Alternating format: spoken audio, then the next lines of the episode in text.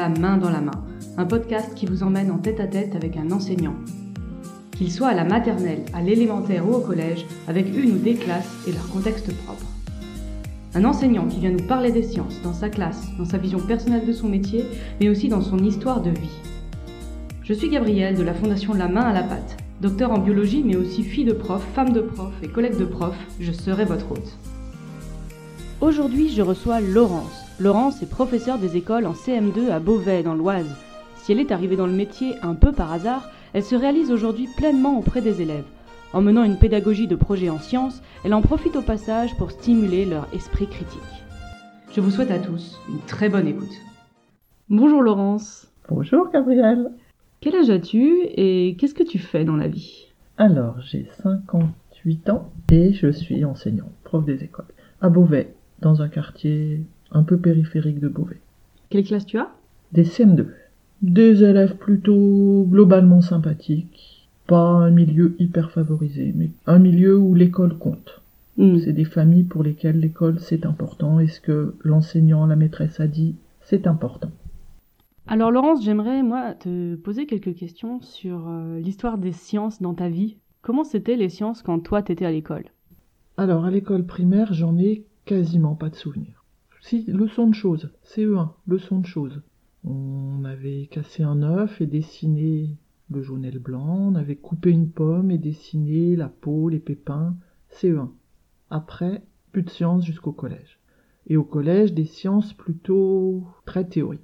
Pas beaucoup de souvenirs de manipulation, un petit peu en biologie, disséquer un œuf, un œil, un œil de bœuf, un lombric, un petit peu de branchement électrique, vraiment pas beaucoup, beaucoup de théorie. Là, euh, tu m'as parlé plutôt du collège, du enfin, primaire et collège. Donc t'as fait un bac D. Mm. Pour traduire pour ceux qui sont maintenant, pour l'instant c'est S. Ça va changer sûrement, peut-être. Et là, là, t'en faisais des sciences. Oui. Là, ça, là, ça se passait comment? Ben, j'ai plus souvenir de cahiers, de notes, de cours, de réflexions. Oui, de réflexions, mais sur les chromosomes, sur l'hérédité, pas de manipuler. Alors se poser des questions, oui, mais des questions intellectuelles quand même. Est-ce que ça te plaisait, malgré tout? Oui. Oui, la partie SVT, oui. Oui. C'est d'ailleurs pour ça que je, que je voulais faire S. Pour faire des sciences de la vie. Et donc après ton bac D, qu'est-ce que tu as fait? J'ai fait un BTS en économie sociale et familiale, où là j'ai découvert l'intérêt de choses comme la physique ou la chimie par rapport à la vie quotidienne, les appareils, leur consommation, le- les dépenses énergétiques d'une maison, tout ce travail-là. Donc là, tu t'es posé des questions d'ordre très pratique. Enfin, la science te permettait de répondre à des questions très pratiques et Oui. très concrètes. Oui, très pratique et très concrète dans le but de conseiller à des familles, puisque c'était pour faire un travail social et pour conseiller des mères de famille. Un peu sexiste de dire ça, mais c'était quand même notre public, c'était des mères et pas des pères. Et pour euh, bah, choisir l'appareil qui convenait, utiliser l'appareil dans les meilleures conditions pour pas gaspiller, pour pas dépenser, pour travail social euh, public petit moyen. Ça rentrait dans des projets? C'était une pédagogie de plus de projets ou c'était un, un disciplinaire? Non, c'était plutôt de projet. En tout cas, dans la façon dont travaillait l'établissement où j'ai fait mon BTS, c'était plutôt de projet. C'était pas dans un lycée, c'était dans une école de travailleurs sociaux, donc c'était déjà orienté une pédagogie différente du lycée. Le même BTS fait en lycée, c'était pas pareil. Et donc après, tu en as fait ton métier Hmm. de ça? Ouais, j'en ai fait mon métier pendant trois ans où je m'occupais de jeunes handicapés mentaux, à qui j'apprenais à tenir une maison. Je m'assimilais plus à un éducateur spécialisé qu'à un enseignant. Et alors, comment t'en es venu à enseigner dans une école? J'ai donné ma démission pour suivre mon mari, qui ne trouvait pas de travail dans la région où moi je travaillais. Donc euh, voilà, j'ai donné ma démission, on a traversé la France. J'ai cherché un boulot proche de celui que je faisais parce que j'aimais beaucoup ce travail et le contact avec les jeunes handicapés. Et j'ai pas retrouvé. Et j'ai préparé le concours de l'école normale pour m'occuper, pour euh, me faire travailler le cerveau. Je me suis dit, je vais préparer un concours, ça va me faire travailler intellectuellement. Puisque je l'avais préparé, je l'ai passé, je l'ai eu, mais sans plus de conviction que ça au début. Et alors, comment ça s'est passé les, premières années? Est-ce que, est-ce que tu faisais déjà des sciences euh, à ces premières années? Alors ça s'est vite passé bien quand j'ai été toute seule dans ma classe. Tant que j'avais euh, un maître formateur derrière moi ou qu'on était deux ou trois stagiaires en même temps dans la même classe, le regard de l'adulte autre sur moi, ça j'aimais pas, ça me mettait pas à l'aise. Alors après, des sciences, est-ce que j'en ai fait vite? Ouais, j'ai dû en faire assez vite. Je me souviens d'en avoir fait en maternelle, donc là j'étais avant d'avoir passé mon diplôme, où on avait planté des petites graines, qui avaient fait des fleurs, qui avaient poussé. Donc oui. À l'époque, c'était l'école normale, maintenant on dirait l'ESP. Ouais. Et vous encouragez à faire des sciences, ils vous formaient à ça? Alors l'école normale, après, ça s'est appelé l'IUFM. Et oui, on a été formé à ça. On avait des heures euh, de formation plutôt disciplinaires, mais beaucoup d'interventions en classe, dans lesquelles chaque prof nous envoyait pour faire leur discipline en classe. Donc le prof de sciences nous envoyait dans des classes faire des sciences sur lesquelles il fallait faire des préparations, déroulements, analyse des séquences. euh. Alors pareil pour la musique, pareil pour la natation, pour tout. Mais les sciences aussi, oui. Donc là, ça remonte à quelques années en arrière. Est-ce qu'on vous encourageait euh, à faire se questionner les élèves? Aujourd'hui, on parlerait de démarche d'investigation. Ou est-ce qu'à l'époque, on encourageait ce genre de choses? Euh, ouais, je dirais oui. Après, est-ce qu'on le faisait bien dans les classes? Euh, C'est moins sûr. Mais oui, le prof avait déjà ça dans sa démarche. Selon toi, euh, est-ce que c'est important de faire des sciences à l'école? Et si tu trouves que c'est important, pourquoi, pourquoi c'est important?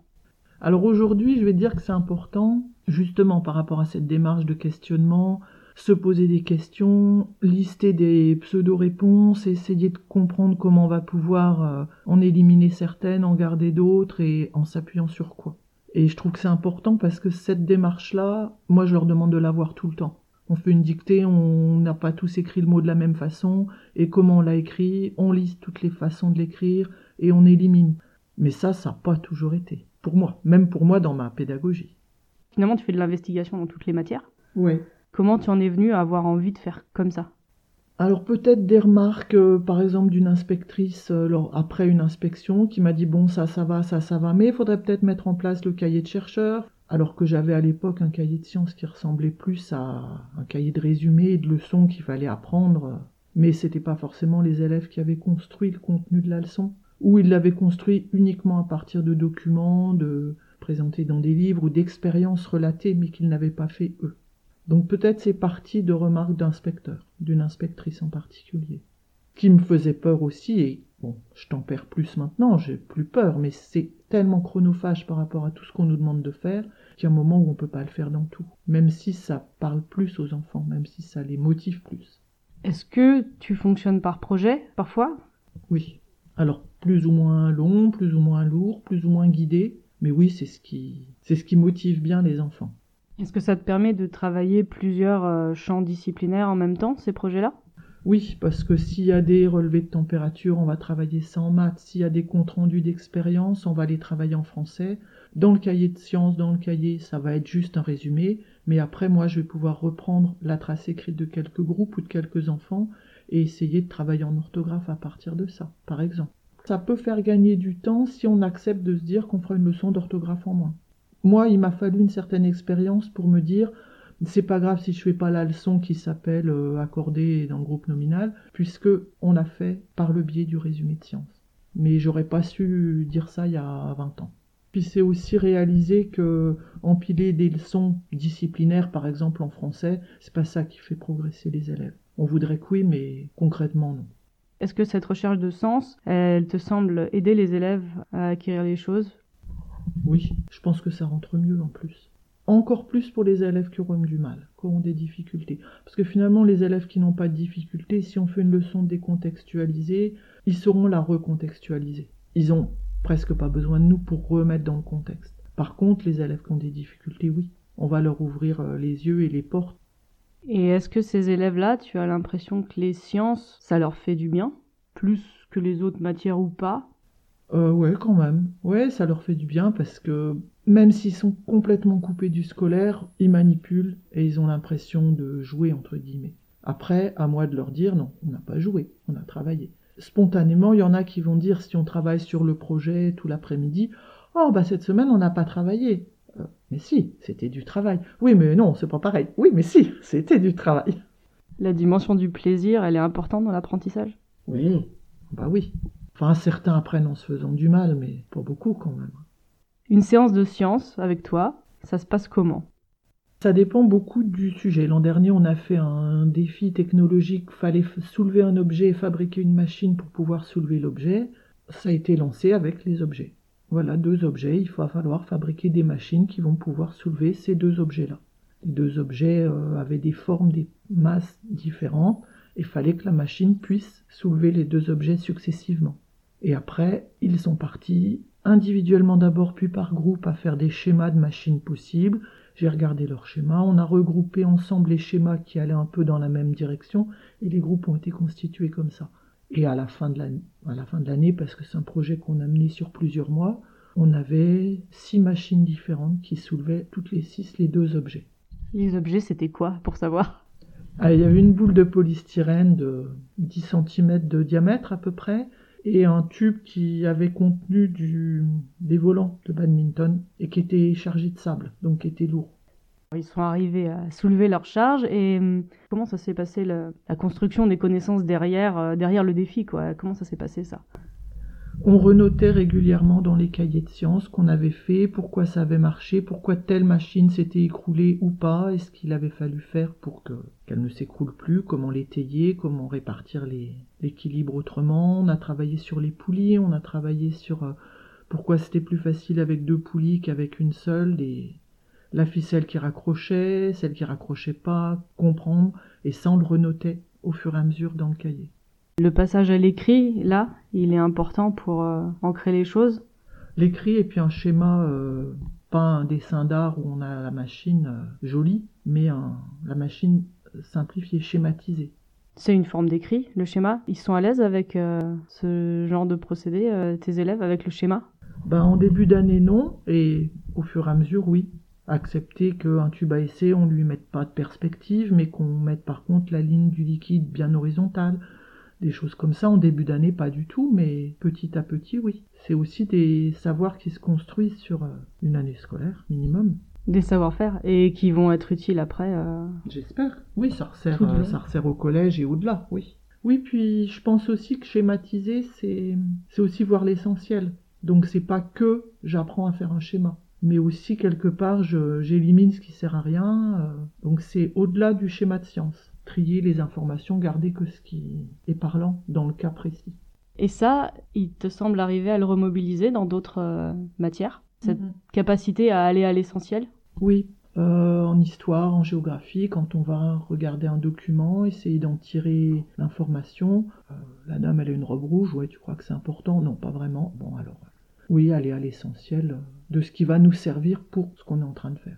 Les relations de tes élèves aux sciences, quelles sont-elles? Est-ce qu'ils en ont peur? Est-ce qu'ils sont curieux? Quel est leur rapport à ça? J'ai l'impression qu'ils en sont curieux. Ils aiment assez. Je crois que c'est une matière où ça fait plaisir quand c'est à l'emploi du temps. Parce qu'on manipule, parce qu'on dessine, parce qu'on fait des schémas et qu'on ne fait pas que lire et écrire. Même si lire et écrire, c'est important aussi. Est-ce que parfois la science que vous faites en classe pénètre vers la famille Est-ce qu'il y a quelque chose là qui parfois sort de la classe? Alors il y a quelque chose qui sort de la classe, bon, quand il y a un projet technologique, parce qu'on a besoin de matériel, et que les enfants spontanément vont solliciter les parents pour apporter du bois, des clous, un marteau, et puis, ça sort aussi de la classe quand on travaille sur euh, tout ce qui est développement durable, habitude de vie, faire attention euh, à l'eau, à l'énergie, à trier ses déchets, des choses comme ça. Alors là, oui, parce qu'on parle beaucoup des pratiques chez chacun, et j'espère que ces enfants ramènent à la maison un petit peu de, de ce qui a été dit et montré en classe. Est-ce que les sciences dans ta classe te semblent aider tes élèves à développer un esprit critique? Oui, on ne croit pas tout, on remet en cause certaines choses, oui. On se pose des questions, et est-ce que tu en es sûr? Là, cette année, on a travaillé à partir d'images. Oh, il y avait eu un fait divers où des gens avaient cru voir, avaient vu des loups, des lynx et autres bêtes en ville, sur des parkings de supermarchés. Il y avait eu des photos de prise. Et est-ce que c'était réellement des loups, des lynx et ce genre d'animaux, ou est-ce que c'était pas des animaux domestiques, mais qui, dans le brouillard, donnaient l'impression d'eux? On a travaillé là-dessus oui, on remet en question, et pourtant on l'avait vu, euh, c'était paru dans des journaux, oui, mais est-ce que c'est vraiment vrai? Ça, c'était une problématique que tes élèves avaient apportée. Une question Non, c'est toi qui avais déclenché? Euh, oui, alors moi pas tout à fait. Moi avec euh, un institut, une école d'ingénieurs de Beauvais avec laquelle on a travaillé en partenariat dans le cadre de la, fête de la science. Et la question c'était louillais-tu Et à partir de ces quelques bribes. On avait cru entendre un loup, on avait cru voir un loup en photo. Les enfants ont été appelés à comparer des traces de pattes, comparer des cris d'animaux, comparer des silhouettes d'animaux pour, euh, après, à partir d'un arbre de classification, s'assurer que c'était bien un loup ou peut-être un chien ou peut-être un renard, et même question autour du lynx qui était peut-être finalement juste un gros chat avec la dimension esprit critique derrière, euh, vérification de l'information. C'était les fake news, euh, le thème de la fête de la science euh, cette année, donc c'était dans ce cadre-là. Est-ce que ça t'arrive de travailler avec des collègues? Alors l'an dernier, on a arrosé un peu nos collègues à partir d'un canular auquel j'avais pris mes élèves, à partir de la chasse au Dahu. Les enfants avaient été assez impressionnés de voir comme ils avaient tous cru. C'est sorti de la classe parce que mes élèves se sont dit qu'ils allaient essayer de prendre au piège les classes, les autres classes de l'école. Donc après être fait prendre au DAU qui n'existe pas, ils ont eux-mêmes inventé des animaux qui n'existaient pas en leur euh, créant tout un contexte scientifique d'habitat, d'alimentation, et ils ont présenté ces animaux-là à leurs camarades des deux autres classes de l'école. Donc là, tu es rentré dans la classe euh, avec, avec tes élèves pour présenter ça, mais travailler à préparer des projets avec d'autres euh, enseignants, ça t'arrive?